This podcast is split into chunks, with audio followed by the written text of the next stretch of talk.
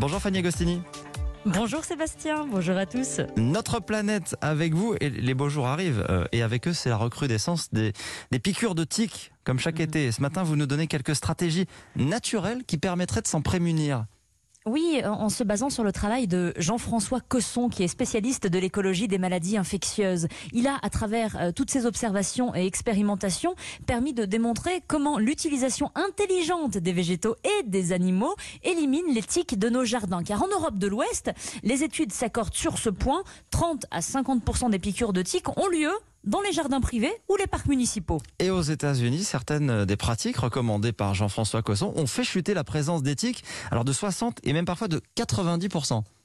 Et oui, et c'est et c'est souvent du bon sens. Hein. Aménager différemment les parcs et les jardins permettrait de diminuer drastiquement le risque de piqûre de tique et donc de, de contracter la maladie de, de Lyme.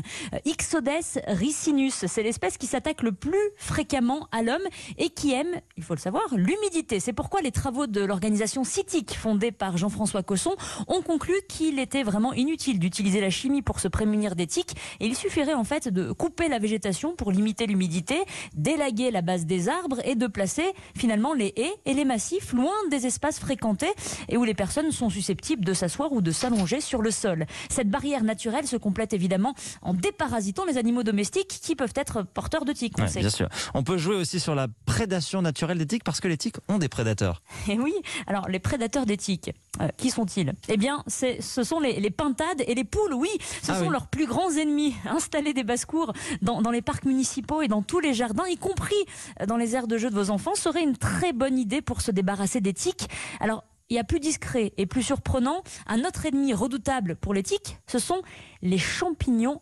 entomopathogènes. Ce sont les spores que l'on pulvérise et qui permettent de réduire de façon radicale la densité de tiques sur un terrain sans aucune toxicité. Ça, c'est important. Euh, on peut même en acheter en, en ja- en jardinerie euh, de, de ces spores de champignons et ça marche très très bien. C'est ce que l'on appelle la lutte biologique qui vise à favoriser les ennemis naturels plutôt que d'avoir recours à des solutions agressives et chimiques qui, en déstabilisant les écosystèmes, engendrent à tous les coups d'autres problématiques qui ne sont généralement pas bonnes pour la santé humaine. Voilà, des solutions pour euh, éloigner euh, les tiques et se prémunir des, piqûres. Merci à vous Fanny Agostini, notre planète sur Europe 1. Il est 8h.